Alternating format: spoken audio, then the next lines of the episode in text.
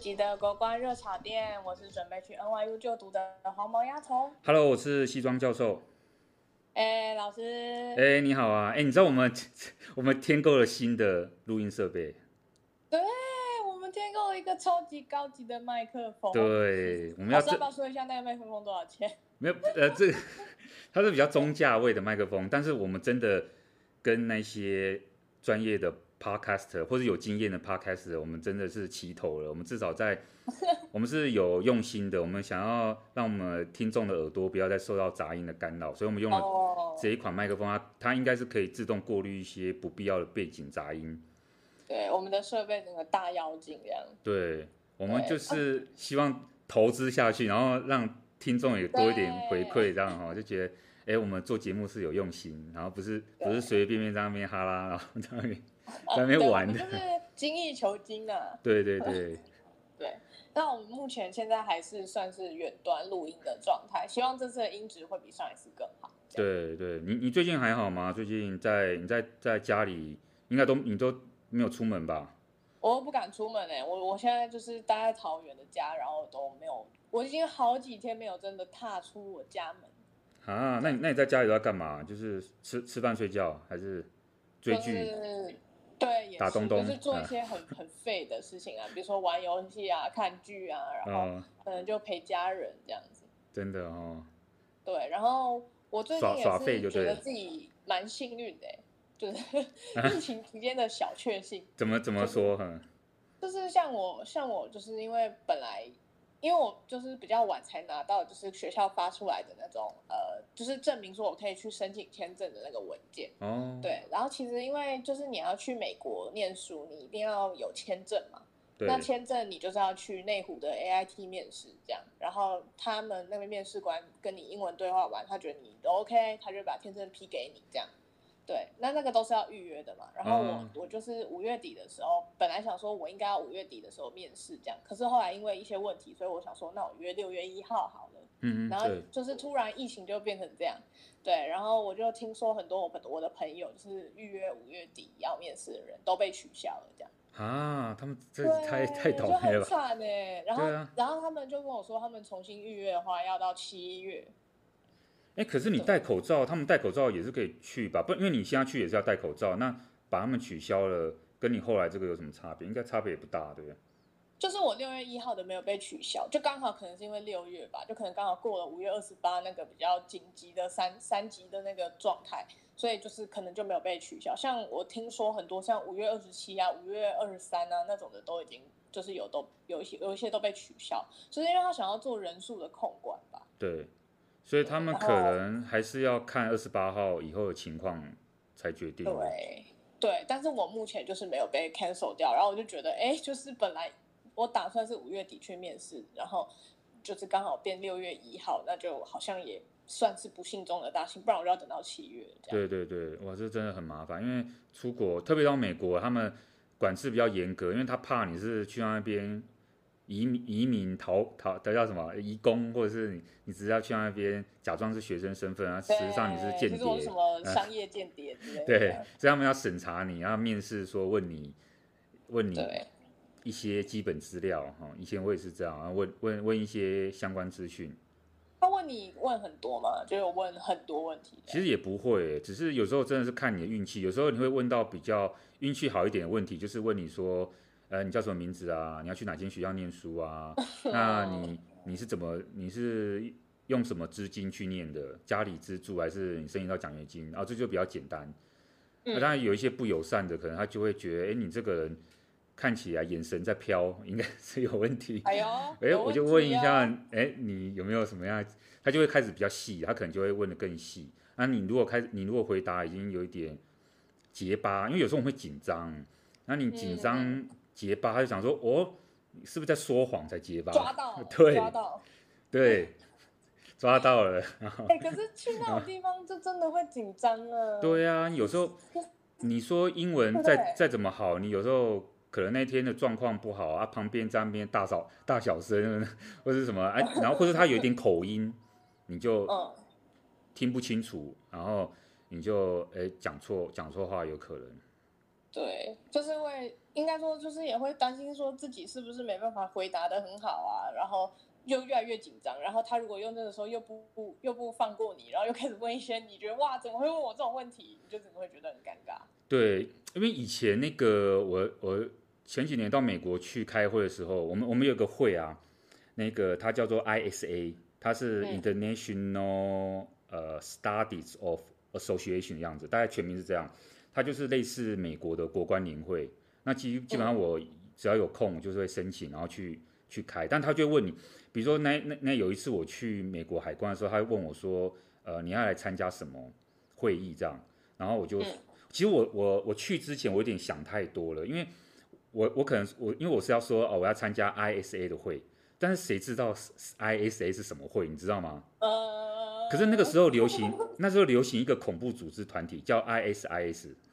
哦，天哪！所以我很怕他会，他会想说我要去 ISA，他会想说 ISA 是不是跟 ISS 什么 ISIS 有关的这个恐怖主义的那个什么？然后大会。对，他说不定就在追问你说，那请问 ISA 的全名是什么？他开始问，请问他的会址在哪里？他就开始拿要你拿证据或什么之类。那我就会我就会想，我就会先设想这个问题。万一他问我这些哇很敏感的时候，那个一些问题的时候，我要怎么回答？我就要先准备好。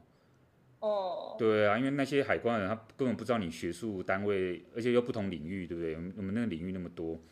谁知道什么 ISA 跟 ISIS 有什么不同？对啊，什么什么卡卡达激进组织有可能啊，我。所以、欸、这样这样我就突然觉得，其实好像真的就是这样，就是呃，国关学者自己觉得就是应该大家都听过的一个会议的名字，对于我们这种比较好啦，我们这种平民老百姓，我们就想，哼，什么是 ISA？对啊，对啊，对。那老师，我问你，你会常常觉得，因为你是算是国关的学者，那你会不会常常觉得你在看一些新闻的报道的时候，比如说你可能也会征询学生的意见啊？对，你会不会常常觉得你跟学生们的看法差，或是甚至是一般人啊，也不要说学生，就可能也跟你平辈好了，不是国关学者的人，然后一般人，然后他讲出来的看法跟你想的完全不一样。因为我们可能会对于那个新闻的证据会，呃，或者说那个资料判读，我们会更敏感一点。怎么讲呢？就是说，因为现在说实在的，一般人我们资讯太发达了，其实。在这个趴电脑前面、Podcast 前面的我们的听众，他可能想说，我们每一个礼拜在那边收集那些资料，其实他自己去 Google 也可以啊，对不对？那他自己在那边弄，他这个他那个得到了国际资讯，打开打开明视啊，打开中视啊，对啊，三立啊，很多啊，东森，就是他很多资讯的来源。那他为什么要听我们讲这个？那我们有时候上课也会遇到同样问题耶，就你以前上课可能知道。那觉得说政治系的在念什么，在干嘛？嗯，就是在教什么东西。然后呢，嗯、这个内容有什么好教的？我就是老师是不是都教你怎么贪污啊？对 啊，不是，就是说想说老师讲这个，我也我也听过，在我在网络上查一查，我也知道啊，对不对？我为什么要你教？哦、还要你教这样？对啊，这个这个资讯啊，有时候老师会讲错，哎，对不对？那个年代，一九六七讲一八六七这样，或者那个人讲错，人事物讲错。但我觉得那个我都会上课跟同学，有时候如果想到，我就会跟同学提醒这个，就是说我们我们真的政治系在做的东西，我们不是资料收集机器，我们不是来收集资料的，那个东西你就交给那个电脑或是一一般这种呃那种机器啊 AI 这种来做就好。那我我们我们主要是说，我们透过这一些资讯，不管是真的资讯还假的资讯，我们能够去想出什么样的呃。跟新闻表面所呈现的东西不一样的东西，不过讲两个简单的例例子好不好？应该有时间吧？我讲两个 小例子。你现在是要举一个实例，就是你曾经听过的呃一个新闻或者是时事，结果大家想法跟你不太一样。对，一个就是发生在我上一周上课的时候。上一周上课的时候，那个我们有小组报告，同学小组报告，然后呢，有一组同学呢，他们就报告那个孔子学院在欧洲的、嗯、呃。活动状况，然后他们就归纳了孔子学院在过去以来的一些活动，那当然包括呃很多西方媒体啊，好，或是呃看是欧洲哪一个地方的那个新闻的那个对于孔子学院的评价，然后同学就在论述一个东西，这个东西就是会不会就是现在听众不知道什么是孔子学院呢？哦，孔子学院，对对对对，想说是孔孔庙啊，孔子庙，长得像孔子的人来教 教书，不是，就是呢，中国中国大陆呢，他在胡锦涛时期呢，他就开始呃对世界各地进行这种比较文化教育界的宣传，所以他他设立一个机构叫做 Confucius Institute，它叫做孔子学院。那为什么要拿孔子呢？因为因为孔子是某种程度上代表中华文化的那个教育教育的象征，对不对？至圣先师嘛，一个一个象征，他就用这个取名，这个学院叫叫孔子学院。然后呢，他这个学院的工作是，他会跟世界各地，主要是西方的学校，当然也有一些东南亚啊，不，反正不是在中国领土内这些不同国家，他的那个跟他的一些教育机关，特别是大学，然后来做合作。然后呢，主要的活动就是要干嘛？就是可能就是办一些演讲的活动，办一些座谈。然后呢，呃，大部分时间是他们会有很多的中国教师去这些孔子学院去教导外国人那个语言，嗯、中国精神，对，去学学那个语言。那在语言当中，当然他就会放入你刚刚讲的中国精神或中国价值、意识形态啊。对对对。那这个早一开始的时候。中国在做这些事情的时候，西方人是还蛮欢迎的，因为其实本来西方人他们就呃长久以来就有很多这种爱好中华文化的人，他们会去学语言，然后特别在中国改革开放之后呢，很多人他想要借由学中国话，就是学华语，然后呃可以去中国做生意，嗯，他可以做沟通使用啊，比如他们有很多像德国有很多企业，它是在中国设厂。比如说，比如说 Volkswagen 啊，或是那个 BMW 啊、Benz 啊这些大公司，对不对？国际企业，那他他他他们想要到中国做生意，他还是要跟中国人用中文沟通啊。即便是这些中国人会英文的，比较高阶干部，但他还是可能还是需要这个。哎，所以他们就会开始学。所以刚开始的时候效果不错，大家都觉得说，哎，到孔子学院去学华语还不错啊，而且很而且很方便。因为假如每个学校都有的话，或者说你邻近的学校就有这个孔子学院就有。就有这个方便的学习的地方的话，对，他就可以去学这样。结果后来因为大家对中国的态度的关系，后来有些人就认为说，哎，这个孔子学院里面是不是都在灌输一些呃意识形态啊？你刚刚讲那些价值啊，其实想要帮我们干嘛？帮我们洗脑。嗯。所以很很很多人就开始呃采取这个怀疑的态度，然后进进一步的就会就会就会想说，哎，我我们要我们我们是不是应该要防止这种？有有、嗯、有点像渗透，对，对不对？因为对，有渗透计划这种，看这种教育组织，它看起来无害，可实际上实际上它在做有害的事情啊，所以有不同的地方就开始有一些反弹，这样。然后你学生就报告孔子学院的影，就是在现在在欧美的影响。对，当然主要就是顺着我刚刚讲的那个脉络，就是他在报道说为什么开始大家就会就会发觉到说。孔子学院它里面呃有什么样的问题？然后所以这组同学他就举很多证据去讲说，哦，孔子学院它有发生什么样呃，就是它它的内容教材啊，可能比如说它它它教材都简体字，然后就失去了那个繁体字的意义，所以在这个过程当中他就可以动手脚了，对不对哈？然后或者是说他们讲一些。中国的历史，那一定你知道吗？一定那些历史都是他们对岸的，哦、我让你看到的历史，对他们对岸解读历史，这里面就包括了很多什么西方人怎么样欺负那个或什么类似类似，可能有这些这些东西存在在里面。然后同学就是在这个报报告当中呈现这些东西这样子。那刚好我们我们上一周有请一个德国的老师来，刚好他在台湾啊，哈，他是我以前老板，然后他他就在这边在我课堂上顺便听那个报告。所以他就他就帮同学举了一些问题，然后他的问题里面，我觉得就给同学一个很好的示范，就是说，比如说他就他就跟同学讲说，呃，你们收集的这些资料基本上是西方媒体的观察没错，但是呢，他问同学说，你有没有想到为什么是最近这几年才开始大家对于孔子学院有大量的反省？假如前提是孔子学院他一直以来做的事情都是很规律的。你你说你你说他洗脑啊？他一直以来就是这样洗脑啊？他可能不觉得他是洗脑，对不对？所以他他教材一直以来都是一样的话，那是什么东西改变的？我们对他的看法，所以他要我们同学思考这个问题，是不是？比如说是因为中国跟其他大国之间的关系，在过去这几年变化比较快，所以说是先从这个外交关系的转变，才变成说我们一般人对于那孔子学院开始产生疑虑。但反过来假设，嗯、假如说过去这几年大国关系并没有改变的时候，是不是我们对孔子学院的感觉又又又会继续照原来那样，不认为它就是说不认为它是一个洗脑工程？所以，所以这个东西你就要去呃做一个调查了。就是我们这就是我们政治系在做的事情，就是我们把一个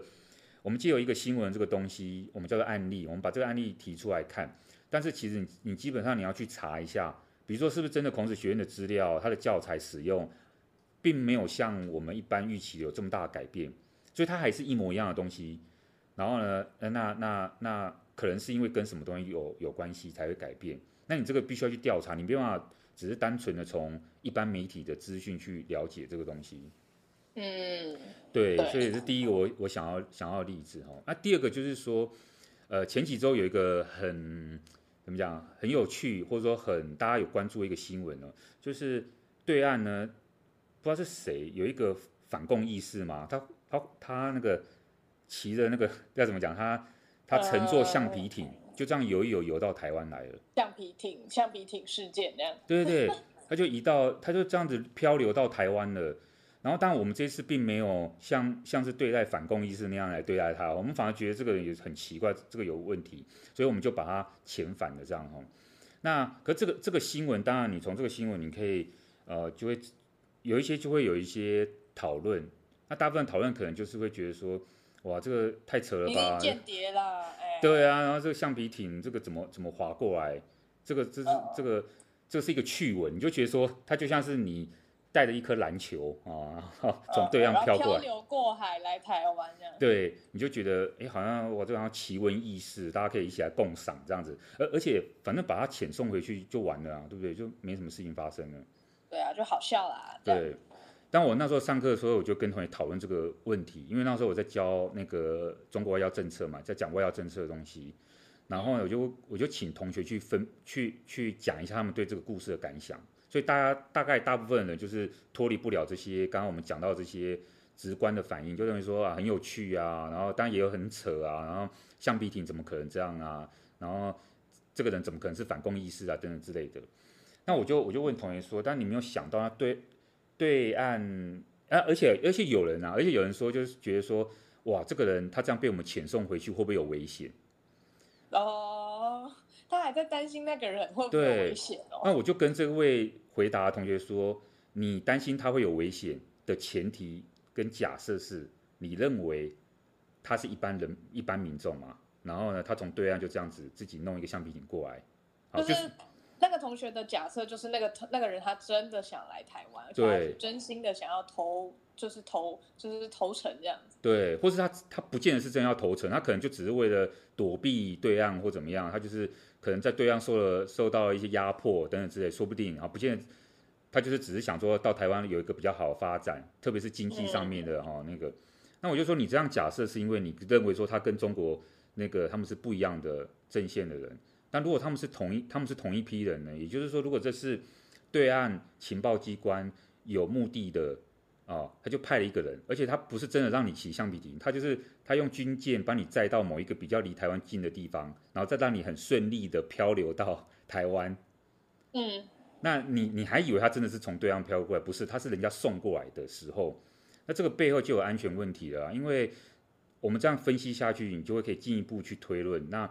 但这个都是假设，可是我们当然是把最坏的情况都把它想出来。那如果对岸真的是故意送了一个人来，那明天可不可以送两个人来？后天可不可以送三个人？那你可能觉得这个也没什么，反正我就把它遣返。我我明天送三百个人漂流由那个橡皮艇来，你有办法应付吗？那你就会遇到一个问题，第一个是人力，你没有办法想象你既然应付三百个偷渡，或者说三百个游艇的。那个反攻意识，对不对？你人力不足，那你要怎么处理？你又要跟对岸沟通，所以你必须要开启跟对岸的对话。那你说，你说三百个人，这三百个人，那我能不能那个用军事手段防卫他们？不行，因为人家是平民老百姓，人家也人家也没有武器。如果你就用这个用武力的方式来处理的话，你会引起国际社会的谴责，有可能。对，所以对岸就是用各种不同方式来去。试探你，看看你会有什么反应，或者说看看这个呃之后，我们可以再怎么样做一个调整？所以这这就有很多一些安全问题，我们可以去讨论。那在更进一步理论的部分，我们就有跟同学讲到说，你看像这种分析，它其实在我们学术讨论上就有讲到说，就一个很小的新闻事件，它就牵涉到现在有一个最新的一个战略，叫做灰色冲突的一个策略。灰色冲突，就是说我今天这个国家跟国家之间发生的冲突，我不是像传统上面来讲，就是真的要飞机大炮这样才叫冲突，那个已经是很传统落伍的方式了。我们今天可以用网络战战，对不对？网络的方式，我们今天对，我们今天可以用，诶，用这种平民游艇，然后它好像介于真的冲突跟不冲突之间，它是一个灰色地带。然后你要怎么样判断？就是说，它又没有真的进进入到军事的冲突的时候，你要跟他起冲突也不是，你对你你不防备他好像又不行。对，那这个灰色的这个冲突的事件，你要怎么处理？那哇，那就很难了，因为。因为他就面临很多抉择，对不对？你要考量很多的东西。那我只是举这两个例子，我意思我的意思是说，呃，其实我们我们真的我们政治系不是新闻系，我们不是说把一些新闻的东西拿来，哎，这样我这样是不是又得罪新闻系？嗯，完蛋。然后你想说怎么样？是觉得我们新闻系就是漂漂亮亮，然后播新闻，然后收集资料这样。我的意思说，我们我我我更正啊，我说我们政治系不是在在那边。呃，选举在那边搞选举啊，或者说什么参选什么，这个也不是。我们是在做一些理论上面讨论，然后而且其实是对于资讯，我们是希望找到一个方式，能够有一个比较正确的方式来去判断，就是说它到底背后能够代表什么意义。即便这个资讯是假的哦，即便它是一个假的讯息，那这个假的讯息它会产生什么样影响？你可能就可以在课堂上讨论，好，然后跟同学来去做一个判判断，或者做一个练习这样子。真的就是从以前上政治系的课，我发现就是政治系的课比较特别的是，就是很多大家都觉得习以为常的事情，从政治系的眼光看，就真的不是那么简单。对，因为它牵涉很多很多背后的一些权力啊、制度啊，还有人啊、人的问题啊，哈，还有一些很多这个我们在政治系里面会讨论的一些概念。对，像是有时候捍卫主权也是一个部分。对，或者是捍卫领土啊，那各种各样的一些利益都纠葛在一起的时候，就会有很多国际事件也会发生。对，你你不知道你还记不记得我好像上一次才跟你讲，私一下我跟你讲这个事情，就是其实我们国际关系真正在处理的事情，因为我们政治系里面分很多啦，我们这样这样讲在介绍这个政治系，但是的确是这样，政治系里面有分什么国际关系，有分公共行政，有分这个政治理论等等不同的这些。呃，它的一些次领域。那我自己，我们这个国关热炒店其实就处理的就是关于国际事务的部分。那国际国际的事务在，在在比如说像我们这种国关学者或者长期做这个研究的人来讲，他他国际关系其实是一个处理战争与和平的这个这两大主题的一个一一个怎么讲一个一个研究领域这样。因为国际关系说穿了，就是我们就是要追求和平。其实我们就要追求国际关系整个秩序的稳定。但是你在追求的同时，你有时候又必须要用呃武力的方式来去，就其实就是战争啊。有时候是用战争，或是用呃冲突的方式来去达到你要那个和平。对，听起来好像有一点 吊吊诡，对不对？你要和平，但是你有时候必须要你必须先打架。对。对，所以说这个可是，可是国际关系真的所有的事件大概都是在这两种极端之间慢慢的这样游移，然后发生的。对对对，所以说今天我们想要跟大家分享一个，我觉得最近有一些新闻真的很妙哈，然后就是跟我们刚刚讲这个战争跟和平哦，其实有很大的这个关系。嗯，呃，我觉得几则接下来几个几个这个新闻呢，都是。有点扣住这个主题，当然除了战争跟和平之外，国家是最主要的行为者。那国家是什么呢？国家基本上是有是一个主权的概念哦，它可能根据那个这个西巴利亚条约之后的这个所谓的国际现代那个国际法的秩序，每个国家不管你实力大小啊，理论上你都享享有这个主权，这个对内是最高，然后对外是可以不受其他国家干涉，类似这样平等的一个权利这样子。所以，我们其实很多部分在讨论这个国际的冲突的时候，诶，都是因为它的主权问题没办法确认，所以才造成这样。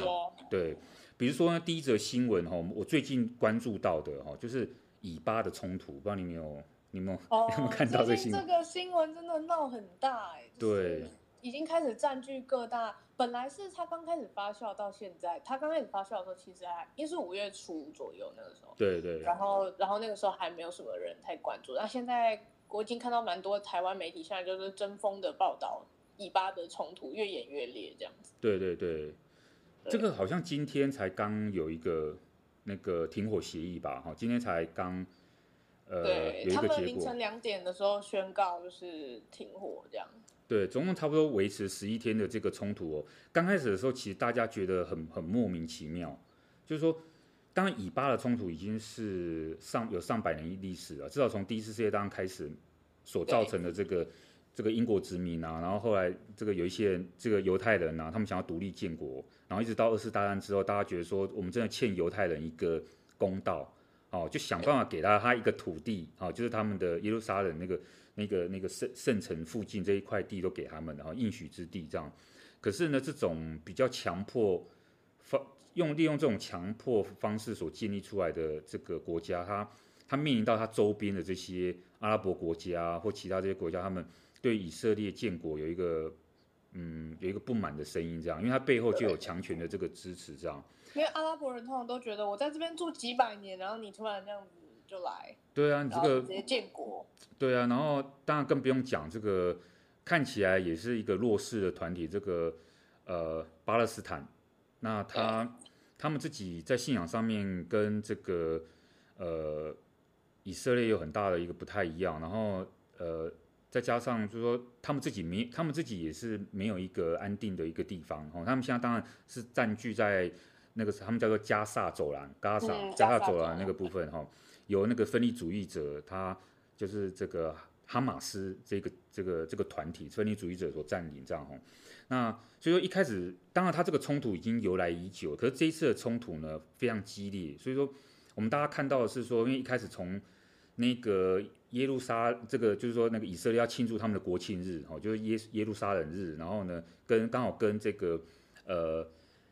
巴勒斯坦他们的那个斋戒月，哈，那刚好他们也进入到斋戒月，然后他们重叠啊，然后就有那个那个空间上面，因为他们这个以色列人好像就进入到清真寺啊，反正就有一些有一些推挤，有一些冲突这样哦，然后哎，就莫名其妙就开始变成国家国家之间的冲突了这样。那可是这个也变得太，你有没有觉得说这个这个过程太戏剧化了？就是说有有有这么严重吗？可以这样讲？应该说，他们爆发那种呃武装冲突这件事情算是时有耳闻，但是你说在这这段时间这样子这么急剧的上升，好像是蛮少见的。对啊，就是说你只是因为斋戒，然后大家大家对于那个空间的使用，就是说可能我就在这已已经有些人在耶路撒冷这边斋戒，在清真寺，然后结果你这个以色列人对这个不满意啊，你要把他们赶出去，然后哎就好像民众和民众之间冲突。就好像哎，这个就变成国家国家之间的冲突了哈。所以说我我自己在看这个新闻的时候，我就我就很很纳闷。当然，其实也有一些观察家也指出来了，就是说这个会不会是现任总理啊？这个他现任总理叫做纳塔雅胡，他的阴谋，知道吗？哦，你是说就是其实这整件事情并不是这么单纯，从一个平民的那种冲突啊上升到国家的冲突，其实根本就是一个。领袖他早就已经觉得想要借这个机会大大战一波吗？对，因为我觉得他们以巴之间的冲突是很久没错，可我总觉得说这次的这个新闻事件好像被利用了。怎么说呢？因为刚好在这个呃以色列或者是这个呃哈马斯他们要发动攻击之前，就是在这个真正冲突引爆之前呢，基本上。本来现任的以色列总理纳塔雅胡，他本来要下台的，因为他们是一个内阁制啊，他有总统，但总统是比较像虚位元首，所以基本上来讲，还是总理是主要的国家的呃政权掌握者。所以说呢，如果是一个总理制的国家，基本上就是如果你的国会大选呃没有办法拿到绝对多数，或者说你拿到了相对多数，但是你没有办法。呃，组成联合内阁的话，我这样讲会不会太学术哈？也就是说，你没有办法去呃掌握有效国会票数的时候，你就没有办法执政，你就没有办法推出你自己党的这个人当做那个总理。那因为这个纳塔雅胡呢，他自己有官司缠身，而且他有执政腐败的这个问题，他已经其实长期执政了，已经超过超过十二年了，所以他基本上他基本上比很多人还久，他的执政的那个，你说他的这个呃，当然他们有他们的制度了哈，不过呢，就是因为他有这些贪污腐败问题啊，再加上执政过久，他的那个政策的那个民意满意度其实也不高哦，所以说他在那个过去这两年当中呢，这个基本上他一直无法顺利啊，就是他的大选其实都选得不好，然后在最接近一次的这个大选当中呢，他这个呃，虽然说他的这个这个呃这个这个党。还是国会第一大党，可是他没有办法组成联合内阁，因为其他的党不愿意跟他组，所以变成是第二大党的这个呃，怎么讲？这个候选人，这个这个党主席啊，哈，拉皮德，他想要跟另外一个党合作，哦，他不要他不要跟这个第一大党第一个党合作，不要跟那个纳塔雅胡的这个执政党合作，他想要跟别的党合作，然后呢，让这个呃纳塔雅胡下台。那期限是在六月二号之前，他们一定要完成这个。所以在在真正有冲突之前，本来这个呃拉皮德拉皮德这个党是稍微比较中间一点的党，哈，他已经跟右派的政党讲好了，就是说，哎，我们联合起来组成联合内阁，这样呢，就一方面让那个呃纳坦雅胡下台，另一方面呢，我们我们自己来执政，啊，我们来改变现在的现况，这样子，就就没有想到就在那个要组。联合内阁之前就发生了这个呃以巴的冲突事件，本来要跟第二大党，也就是拉皮德他所主持的这个党，这个联合在一起的这个比较右派叫做以色列阿拉伯政党，他就阿贝斯，阿贝斯这个领导人他就说啊，那那我们的那个合作我们就先暂缓吧，因为他是个右派政党，他当然在这个国家危机的情况之下，他没有办法去，你知道吗？去。他没有办法不支持纳塔雅胡，因为纳塔雅胡回击或者说他主动去去做了这些军事冲突。哦，他也就是反击这样子，好像就是。对。哦。其实是对以色列，他还是就是说，纳坦雅胡基本上做的事情是维护以色列的尊严也好，或者说巩固以色列的主权。这个对于右派的政党来讲是符合他们的政治理念的。对。所以如果他去跟第二大党结合的时候，他等于是在去呃。你知道？他等于在不团结，他等于是在搞内斗的，会他我觉得他会被选民会被这样认为，他自己没办法接受这样的一个合作。嗯，哎、那那个那那那其实这样纳坦雅胡也是蛮厉害的，就是他他他很懂得怎么利用外界的纷扰，然后就是感感觉要让全国团聚这样子起来，然后再让他本来想要背叛他的那些党啊，然后就是慢慢的再次向他靠拢，我觉得这蛮厉害的。对，所以他就是有点运用这个手段，我觉得哈，当然不知道他是真的有意的还是无意的，就促成了这样子哦。不过至少他又让他安全过关了哦，他不用再，他不用因为这个选举的失利而下台这样子哦。不过我觉得还是他还是有贪污腐，某种程度上还有是有贪污腐败的问题啊。这个他是一个争议性很强的领导人。对对对，所以这是第一个新闻，我觉得是蛮有趣，想要。嗯，想要跟大家分享，就是说，哎，看到看起来这个以巴冲突，呃，也不是这么表面上面我们看到，好像真的就是哇，他们有这么这么大的深仇大恨。这个如果如果背后有人在操作呢，那是不是某种程度上这个历史的这个因素就被怎么讲就被操作了这样子？嗯，就是本来就有那些因子，但不至于发展到这样。但只要有人为的因素加进来，很多看似很小的一些火种就可以很轻易的被点燃。对对。第二个，我想要就是说，或许我们可以大家一起讨论，就是说，你有你有没有听过西班牙最近发生什么事情？哦，有哎、欸，除了他们疫情真的还是有点居高不下这样。对。那最我觉得我最近比较震惊的是，我看到新闻是看到就是摩洛哥的很多就是难，就是摩洛哥放了很多难民进去西班牙这样。对，那你们你有没有觉得很奇怪？摩洛哥。摩洛哥是怎么发？对，就是有人说是故意的耶。为什么？为什么？就是为什么这样讲？就就是因为很很呃，大就是目前的评论是说，他他们觉得就是西班牙在就是支持摩洛哥里面一个分离主义者的领袖，对，所以他们才故意就是就是有点像是哦不看守啊，也不警告啊，然后也不也不跟西班牙讲一声，就默默的让那群难民进入西班牙的境内。对对，因为其实在这个地方哦，刚好我觉得这个也是一个我们刚刚一开始讲到说，就是在殖民社会啊，或者后殖民社会发生，因为发生一些事情，比如说像在以这个西班牙例子为例，因为它跟这个非洲的这个。土地的接壤的地方是他们，他们两个是其实蛮接近的，哦，然后呢，这个呃，早期早先的时候是西班牙，它占据了非洲，我们现在所看到的这些地方，包括摩洛哥，哦，是后来自己摩洛哥自己独立出来，可是呢，摩洛哥独立出来，跳脱出西班牙的控制之后呢，有两个地方西班牙他认为说他要把它留下来，好，其中一个就是叫做休达市，好，另外一个是比较东边一点叫麦里亚。好，但是休达其实是我们这一次这个西班牙事件的主角，因为基本上休达目前还是西班牙在非洲拥有的这个海外自治的城市，在其实还没有这个这个冲突爆发之前呢，基本上基本上休达，我觉得它好像是一个中继站，你知道吗？它就是呃，因为摩洛哥它自己本身可能经济状况没有那么好，所以本来没有疫情的时候呢，摩洛哥可以。这个在至少在经济上面，哈，摩洛哥它可以透过这个休达这个地方，哦，它可以去一日往返新加那个那个西班牙做这种劳工啊，这工作这样去赚一点小钱这样子。那可是后来因为就是因为像你刚刚讲，因为后来疫情的关系，所以说去年三月开始，那西班牙就把那个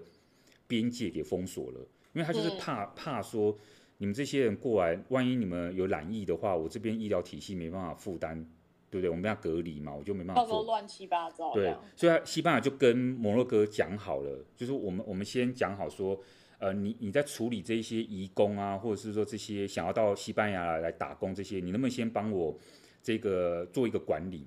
好，你先帮我做一个管理，不要就是说不要让大量的人透过这个修达这个管道，然后进入到西班牙，或者你有发现到说有人要偷渡的情况，你能不能事先回报告诉我们？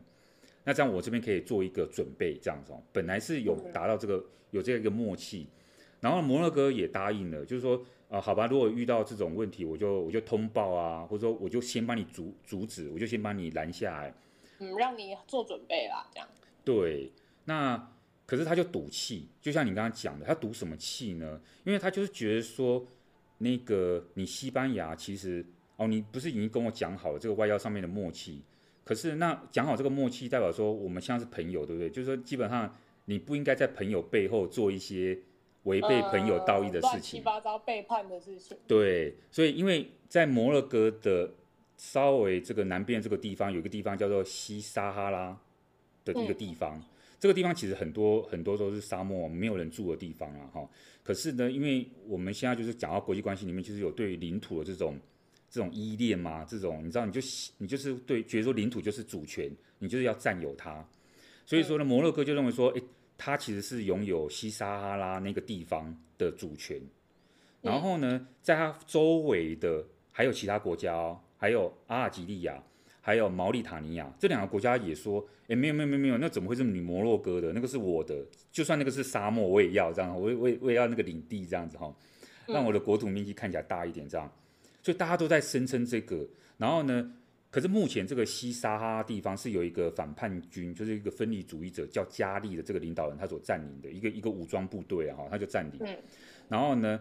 那阿尔及利亚就其实就说好吧，那反正这个西撒哈拉地方不是我的，我也不要让你摩洛哥拿到，所以他就有点背后在资助这个这个加利。我得不到，你也收起 来。对对，朋友的敌人就是我的朋友哈，这样哈。哦。然后呢？所以这个加利他染病了，去年大概三月的时候，还四月，应该是四月的时候，她染病了，染染到了新型冠状病毒，然后所以说就透过了阿尔及利亚情报人员辗转的把他送到了西班牙，然后这个事情就被那个摩洛哥的情报人员在阿尔及利亚情报人员知道，就传回了那个摩洛哥，于是摩洛哥就大幅报道这个事情，群情激愤哎，就是说。阿尔及利亚还有西班牙，你们两个联合起来在背后弄我，而且你西班牙你还收了这个分离主义分子，然后你还去帮他那个做那个治疗，哦，背叛我的感觉。对啊，想说好啊，那没关系啊，那那如果这样，那大家来一起，好啊，要闹嘛？对，要闹，大家一起闹啊，所以所以才有这一次的这个事情。他就好吧，那我就一次放了，好像据说有五千个难民直接就放，就直接通行哈。对，我多哎，对啊我装作没看到，他们在路上走路，我装作没看到，他们要偷渡没看到。哦，五千哦，不明显啊，没看到。你说哪里？对啊，对啊，就这样偷渡过去了。哇，这个造成那个西班牙南部的那个他们的这个海巡啊，他们的能力能力没有办法支援，所以就只好从再再调派人力，然后把这些人赶快想办法遣返遣返啊，隔离的隔离这样。可是呢，这看起来好像是一个很单纯的，只是一个难民啊，然后去去去做这个。想要找一个地方啊，重新开始的这个这个过程，哎，结果没想到，其实它是背后有很大的这个外交冲突在里面。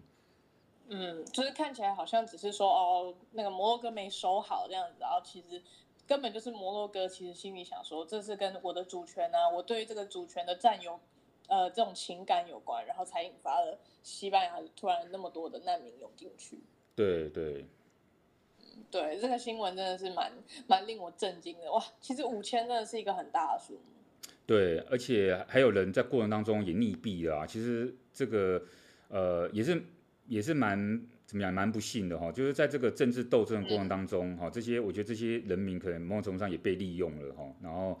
这个哇就有这样一个不幸的消息这样。对，就是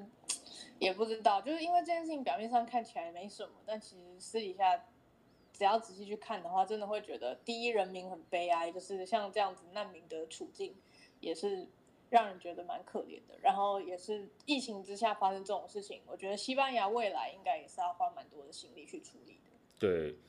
其实我觉得就是说，我们今天是先拿两则故事来跟大家分享啊。当然历史上你发现到说有很多这个类似，因为它不是只有今天才发生说，OK。呃，可能政治人物他们在背后可能有一些操作的的的手段，然后导致呃我们现在所看到这些冲突，有时候它它冲突表面的那个意义，不见得是真的，呃，好像是为了一些比较呃有合理价值哈来去做争取，它其实背后可能都有一些政治操作或或利用，然后而且而且我们好像记得，我记得我们本来说今天是想要讲到。那个看有没有办法讲回到亚洲。其实我自己我自己的专业领域是在做中国啊，在亚太安全的部分比较多是这个。好，然后呃，但我们过去大部分其实都是在讲欧洲的事情啊。那可是我觉得，下次要不要来分享一下，就是你的专业领域？要呀，因为 我现在这个也算是一个部分专业啊，因为我们做我们做也是因为这些东西某种程度上你总是会回到亚洲。好，包括比如说你在讲英国，你在讲法国的东西的时候，诶，他们最近对亚洲事务的干涉，其实不要说干涉，他们说他们对亚洲事务也开始蛮关心的。所以呢，法国跟英国他们先后派遣了不同的军舰，军舰到亚洲来演习，啊，那可能跟美国怎么样联合等等之类的。那而且那个呃，最近我对英国故事有一些那个兴趣，然后发现到说之前我们上次讲那个。呃，有讲到那个英国女皇啊，有讲到英国首相啊，哦，其实丘吉尔讲过，然后丘吉尔接任者艾登也是类似这样子哦，他背后怎么样去，本来想要操作那个苏伊士运河，然后也就后来没有聪明反被、嗯、对聪明反被聪明误啊，他一样，他被以色列跟法国的合谋，然后去断送了他自己的政治生涯，好，这个我们今天比较没有时间讲，然后像中国也是啊，中国发生了很多的国内的这些战争哈。一小应该说小小型的战争或者小型的冲突，其实他们背后都有一些政治目的，有一些是我们知道的哈，比如说那个中国跟越南啊曾经打过一战，他们叫做惩惩越战争，惩罚越南的战争。然后呢，中印边界冲突，好，第一次在打中印边界的那个冲突的时候，中国是打赢的。他们他们这两次打赢战争之后，中国军队都马上撤退，或者隔几天就撤退了。然后还有一个是大家比较不知道，叫珍宝岛事件，是中国跟苏联哦，前苏联他们在东北地区，他们也有边界问题，然后一样打仗也是，他们是做这种小规模的冲突，然后一个珍在一个珍宝岛上面，他们有划分界限，然后中国大陆怎么样借由一些呃怎么讲一些挑衅的，不要说挑衅的行为，就借由一些好像呃突发的冲突，其实已经设计过的突发冲突，然后反过来回去。到国内去做一些政治动员工作，因为那个时间点刚好是差不多是一九六七年，文革才刚开始的时候，然后呢，毛泽东想要巩固他自己国内的权力，于是呢，他发动了一个转移目标这个东西，哎，就说中苏之间有问题，所以中苏也不是好朋友、嗯、啊。那毛泽东就介于跟中苏的这些矛盾，然后回过头去动员那些国内的支持，其实是他自己去先去设计好珍宝岛事件这个东西。所以有时候我们会发现到说，哇，这些国际冲突这个东西，它呃。真的不是冲突表面上面所看到的，真的不是看起来这么简单呢。对，它背后可能我们都可以去哦，再找一下它背后的这些，当然有时候都是事后的啦。你就有时候当下啊、呃，可能你也只能用一个比较直观的反应去面对这些冲突的危机哈。嗯，但是如果你在事后就是更花时间去，不是只是看过那些新闻，然后如果你花时间去了解为什么这些新闻。发生的原因，这些时事为什么会突然选在某年某月某日突然就爆发？有时候你会就会发现意想不到的一些，算是真相吗？还是什么？就是就是一些，就算是一些猜测也好，都会比只是单纯的看过去还要有趣蛮多的。对啊，所以我觉得我们做这个节目，呃，真的也是寓教于乐，对不对？我们也是 想要说，对啊，呃，好像不是只是呃，就是把这个新闻跟大家提出来，而且。我们基本上也也尽量嘛，其实我们尽量说用一个比较客观的方式，然后诶去把一个东西把它翻出来一直看，好，而不就是可能我们也也没有说一定呃带有情绪性的来看，我们就是我们也可以用一个比较冷静的方式来去看说，诶某个事情，呃比如说以后所以我们讲到两岸的部分，对不对？讲到我们自己自己专业领域里面的两岸啊、中美关系啊、台湾的问题啊，什么时候，诶我们看能不能跳脱出来，用不同观点来看。嗯，你刚刚讲的那几个主题，我都是还蛮想继续听下去。可惜我们的 podcast 的那个第五集的差不多又要再跟大家告一个段落。对，对，那大家就是其实今天这一集主要就是我们只是希望就是从一个比较呃国关学者的那个角度来让大家知道说，其实呃在不管是学国关的人或者是国关领域的一些翘楚们，他们在看事情的时候，并不一定是从一些。很直观的角度去，只是去看过一些新闻事件，而是他们会很想要知道为什么这件事情会发生，然后以及到底是谁让它发生，然后为什么是选在某种某个时刻、某个地点去发生。对，所以我觉得这些都是。蛮真的是很有趣，而且不是你从一般的新闻上就可以听到的观念，所以这就是为什么以后就是还是要继续的收听我们的国关热炒店啦。真的，我觉得我们这个节目太有意义了，我真的太兴奋了，我觉得我们一定要我们一定要做下去。老师，你就可以在这个节目上真的畅所欲言，想讲多久就讲多久，是不是？对啊，我们还可以来唱歌哎，我们高歌一曲啊，对不对？一言不合就唱歌这样。不是啊，我们不知道讲什么了，我们就来唱歌。哦、oh，我们就我们就把音乐打开，我们就啊、呃、对着对着那个音跟着音乐来唱一些，我看我们要想要唱什么歌来填补填补一些空白，是不是？对，填补一些无聊的空白。对对对